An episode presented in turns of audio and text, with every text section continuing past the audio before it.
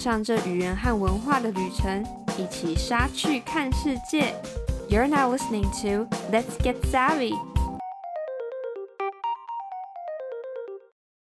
Hi, it's Savanna. Welcome to our very first episode of This is Taiwan.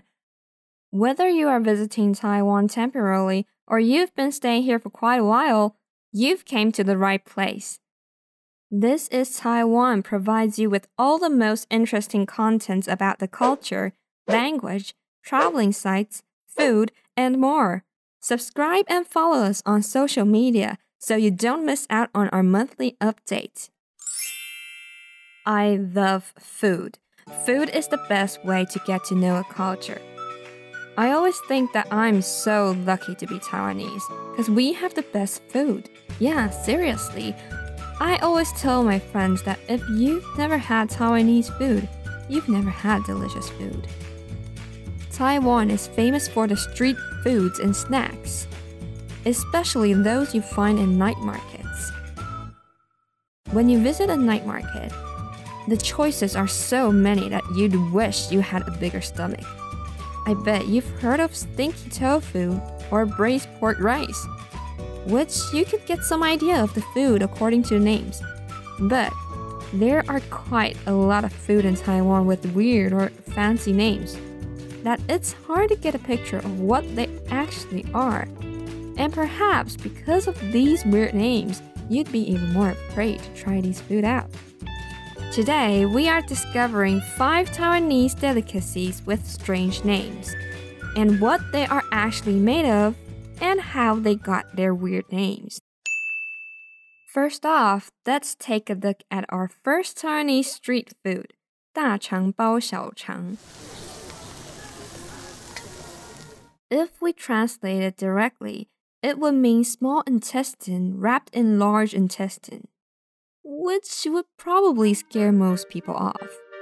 大肠包小肠 actually got its name because of its combination of a pork sausage and a sticky rice sausage. In Mandarin, strip objects with fillings are called chang, and sticky rice is called nuomi. So our large intestine is actually a sticky rice filling sausage, nuomi chang. As for the pork sausage you might be more familiar with, it's called xiangchang. Basically means a sausage that smells good. Well, that makes sense. 大肠包小肠 can be understood better with the name Taiwanese sausage with sticky rice.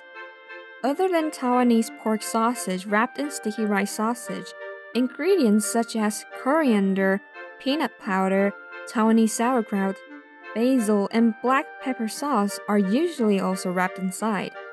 Way before this day to day snack got popular in the night markets, 大肠包小肠 was originated from Hualien, a beautiful county in eastern Taiwan. The Hakka people made 大肠包小肠 to bring along to work. Just like a sandwich, this snack was easy to eat and filled with various ingredients. Another street food that's quite terrifying by its name is 棺材板 which would mean coffin bread. No, it's unfortunately not a snack for Halloween, yet it did get its name from its shape. This famous snack from the historic city Tainan in southern Taiwan is made of deep fried thick toast, cut out like a box with a lid, and a filling of chicken chowder soup. Back in the 1940s, an owner of a local snack stand took an advice of a friend to make a snack that combines East and West. Originally, the fillings were made of chicken liver and all sorts of Asian ingredients. This special sandwich then got its name with its coffin like toast wrap. Guancai Ban is definitely a must try when you visit Tainan. It is better known by the English name deep fried sandwich.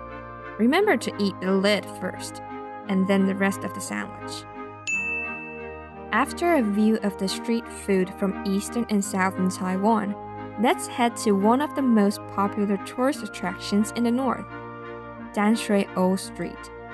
Just like a lot of other tourist attractions, you'd find plenty of nice food to try out.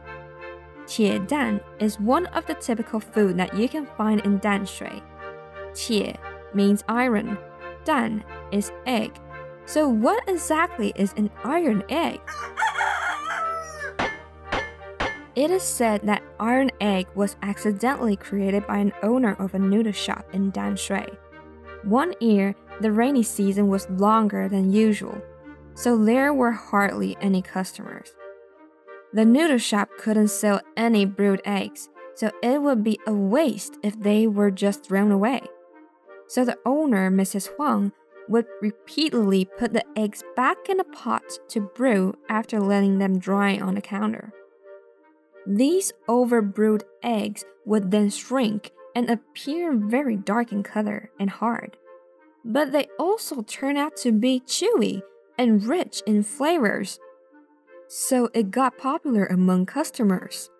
Mrs. Huang then established her own iron egg brand in 1974, which is now the well known Grandma's Iron Eggs, 阿婆铁蛋. You could also try making iron eggs at home. First, we'd peel boiled eggs and put them in a pot full of soy sauce, sugar, spices such as star anise, bay leaves, peppercorns, and more. Stew the eggs for an hour to give it a nice color, and then take them out to let them dry. Stew and dry them back and forth for two to three times, and yeah, you'll have some nice homemade iron eggs. Next up, we have 四神汤, which means four gods soup. This typical soup with Chinese herbs has a story that dates back to the Qianlong Emperor's time in the Qing dynasty, which was around the 1700s.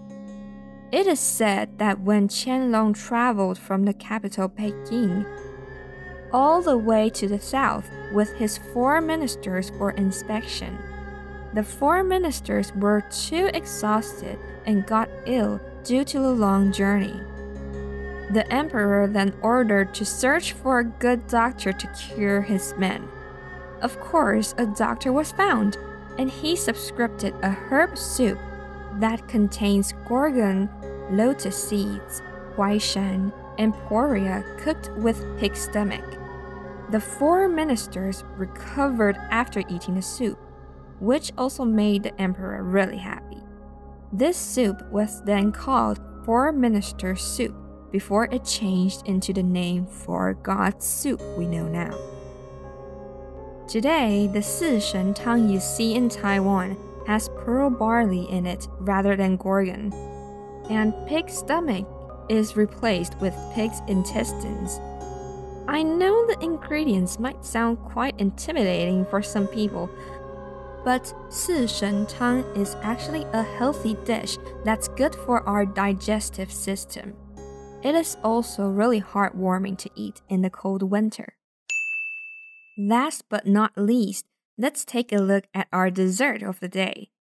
In Taiwan, we love handshaken drinks such as tea or milk tea with chewable toppings like the famous boba or jello or pudding. 青蛙下蛋 is a drink that you'd easily find in night markets. Its name, 青蛙, means frog. 下蛋 means laying eggs. But don't worry, the sweet drink has nothing to do with either frogs or eggs. 青蛙下蛋 was originated from Shilin night market. The drink contains syrup, sometimes creamer or milk, and tapioca balls. You might know them better as bobas, as in boba milk tea. 青蛙下蛋 uses unflavored tapioca balls which would look white and often with darker color in the center. The bobas we are more familiar with nowadays are dark brown because there's caramel added in them.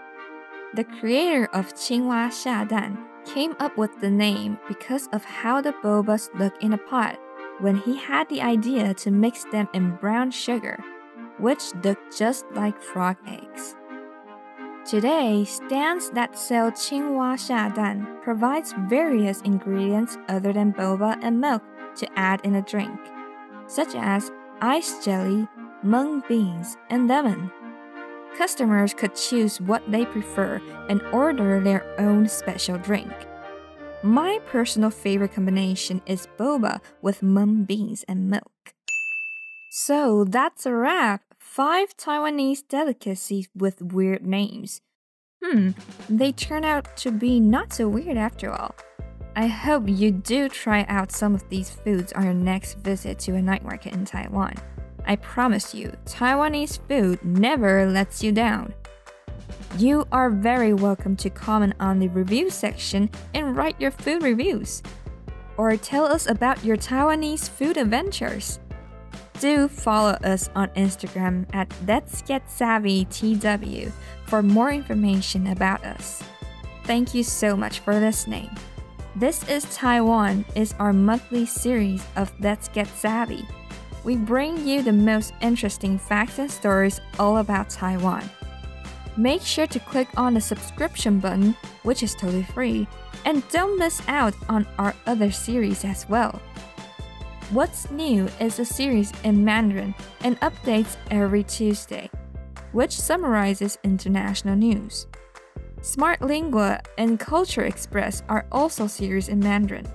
Updates are on alternate Fridays. In these two series, we talk about facts and interesting knowledge about languages and cultures around the world. Thank you again for listening to Let's Get Savvy, and I'll see you in our next episode. Bye!